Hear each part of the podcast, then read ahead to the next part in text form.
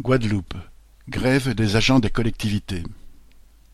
En Guadeloupe, plusieurs centaines d'agents des communes et collectivités territoriales sont en grève depuis le 2 mars à l'appel du syndicat UTC-UGTG.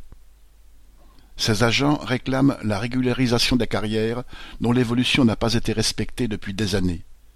La conséquence est qu'après vingt à quarante ans de service, certains en sont au même point avec un salaire minimal. Beaucoup attendent plusieurs années avant d'être titularisés, d'autres enchaînent les CDD depuis plus de quinze ans alors que des postes sont vacants. Au moment du départ en retraite, ils touchent des pensions de misère bien en dessous du seuil de pauvreté. Les grévistes exigent la titularisation de tous les contractuels. Jusqu'ici les maires font la sourde oreille. Certains d'entre eux se comportent en patrons de choc en attaquant les grévistes. Mais ces derniers ne lâchent pas ils tiennent leur piquet devant la mairie et organisent périodiquement des manifestations communes. Marie-Céline des auteurs.